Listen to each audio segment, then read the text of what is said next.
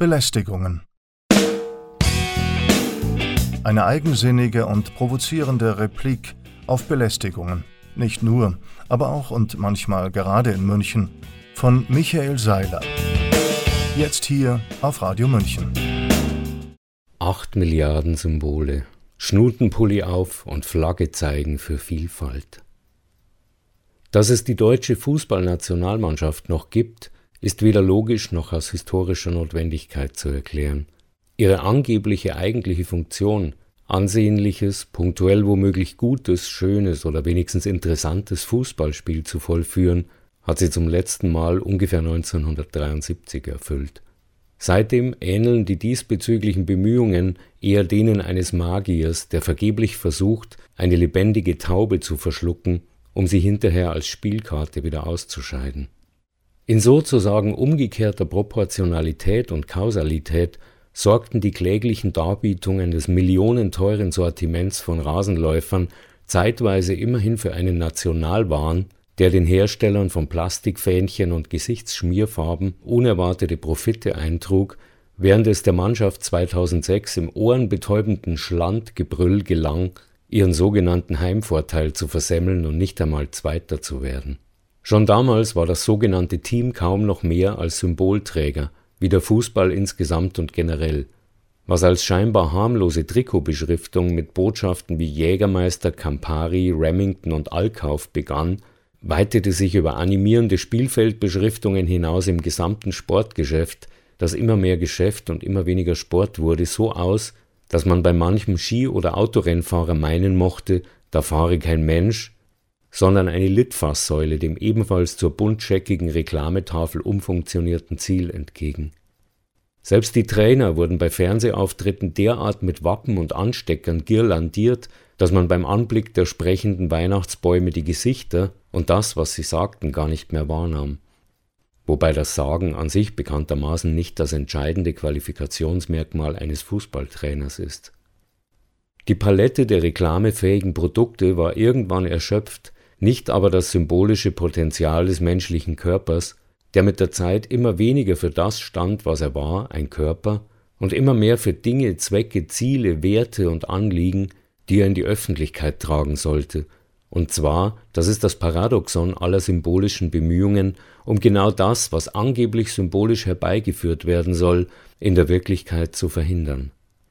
Wenn sich Angehörige einer angeblich rebellischen Jugend an Tische kleben, um ein 9-Euro-Ticket und ein Tempolimit herbeizuführen oder vielmehr vergeblich zu fordern, hat das ohnehin trügerische bis betrügerische Konzept Demokratie eine Stufe der Perversion und Vergeblichkeit erreicht, bei deren Anblick man nur noch hoffnungslos seufzen und den Kopf schütteln kann.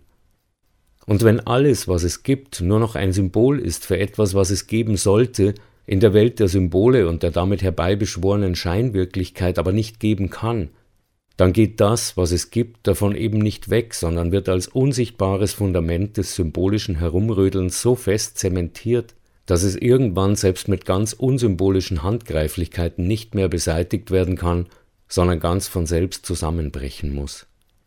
Um irgendetwas besser zu machen, ist es dann aber meistens zu spät. Siehe Drittes Reich, Siehe die aktuelle Situation der Grund- und Menschenrechte und der Vermögensverteilung im symbolisch besten Deutschland aller symbolischen Zeiten. In der Welt der Symbole muss man DAX-Konzernvorstände nicht entmachten oder DAX-Konzerne überhaupt abschaffen, um für Gerechtigkeit zu sorgen. Da genügt es, die Vorstände gendermäßig paritätisch zu besetzen, allerdings noch ganz undivers nach Maßgabe real vorhandener primärer Geschlechtsorgane.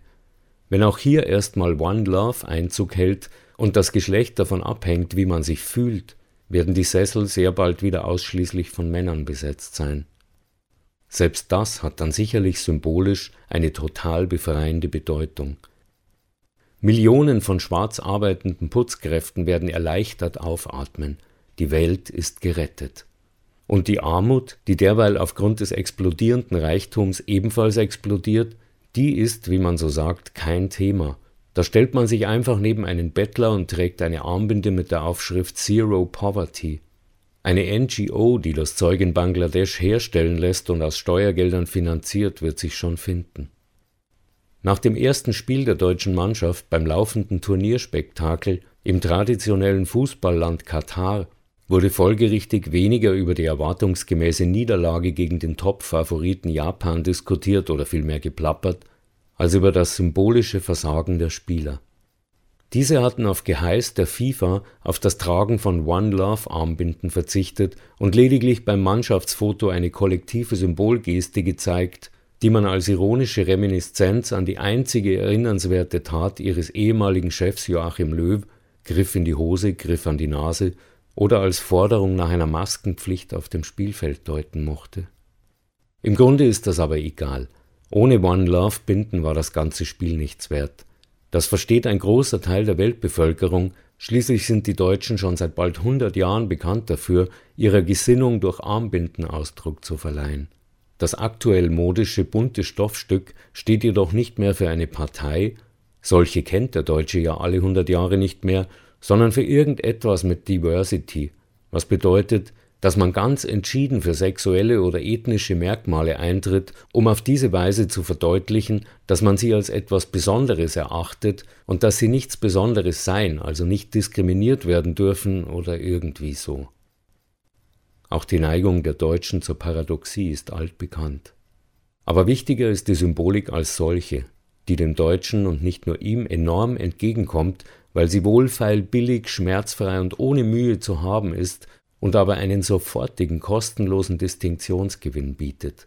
Für etwas zu sein, ohne etwas für das, wofür man ist, zu tun, ist vielleicht das Hauptmerkmal des modernen Menschen. Dass man, wenn man für etwas ist, meistens auch gegen etwas ist, gerät dabei komplett aus dem Blick. Eine ganze Generation der US-Jugend schrieb sich Make Love Not War auf die Klamotten, weil mit dem symbolischen Strahlen der Vietnamkrieg und andere von der eigenen Regierung verübte Massenschlachtungen möglicherweise leichter zu ertragen waren und weil das weniger Anstrengung verlangte als zum Beispiel der Sturz selbiger Regierung. Ein Großteil der deutschen Bevölkerung wiederum stellte sich vor zwei Jahren an Fenster und klatschte, um klarzumachen, dass man Mitgefühl mit den ausgebeuteten und erschöpften Opfern eines systematisch ruinierten Krankenpflegesystems empfand oder zu empfinden sich verpflichtet fühlte, sich aber nicht dazu durchringen konnte, den zuständigen Minister aus seinem Amt zu entfernen oder ihn wenigstens durch kollektiven Aufruhr und Boykott dazu zu bewegen, von seinem schändlichen Tun abzulassen.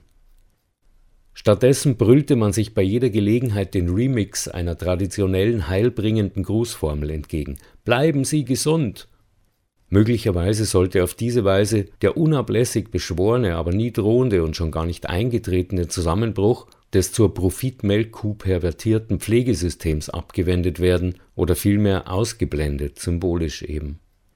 Zugleich symbolisierte man seine absolute Unterwürfigkeit, Befehlshörigkeit und den typisch deutschen blinden Gehorsam gegenüber einer Regierung, die alles in ihrer Macht Stehende unternahm, um dafür zu sorgen, dass niemand gesund bleiben konnte, indem man sich Lappen vors Gesicht schnallte, was immerhin gewisse körperliche Wirkungen zeigte, allerdings nur schädliche. Die dadurch ausgelösten Schwindelanfälle und Atemwegserkrankungen waren ein symbolisches Opfer für die Volksgemeinschaft, aber nur ein Nebeneffekt. Die eigentliche Intention war rein symbolisch. Führer befehlt, wir folgen euch. Und zwar als stumme, brave, gesichtslose Masse, die nicht riechen will, was im Land und in der Welt zum Himmel stinkt.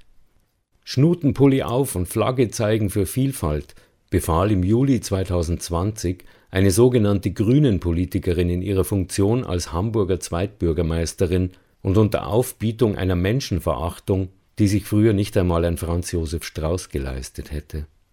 Unter Vielfalt übrigens versteht der Symbolmensch heute das genaue Gegenteil, eine heilige Einfalt, konkret alles, was sich mit Einheitsbrei einschlemmen lässt. Und das Flagge zeigen, ja, auch das hat in Deutschland Tradition und hatte sie schon, als die Vorfahren von Klinsmann und Flick und uns allen unter Vielfalt das Trainingsprogramm der Hitlerjugend verstanden.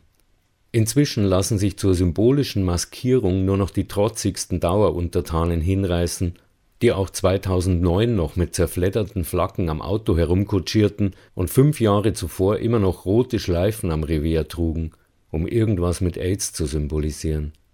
Wer mit der Zeit geht, schmückt heute sein Zwitscherkonto mit einem blau-gelben Mini-Rechteck und blökt im öffentlichen Schriftverkehr zum Ende jeder Mitteilung statt Heil Hitler oder bleiben Sie gesund ein noch vehementeres Stand with Ukraine oder Heil Ukraine in die Welt.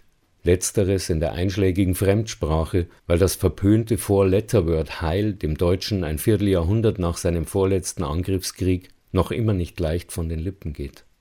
Damals übrigens in den 30er Jahren ertrank das Land fast noch tiefer in Symbolen als heute und musste dann aber überrascht feststellen, dass Symbole bisweilen die unangenehme Neigung haben, sich als böse Wirklichkeit zu manifestieren und neben seinen Opfern auch dem Symbolträger selbst vehement um die Ohren zu fliegen.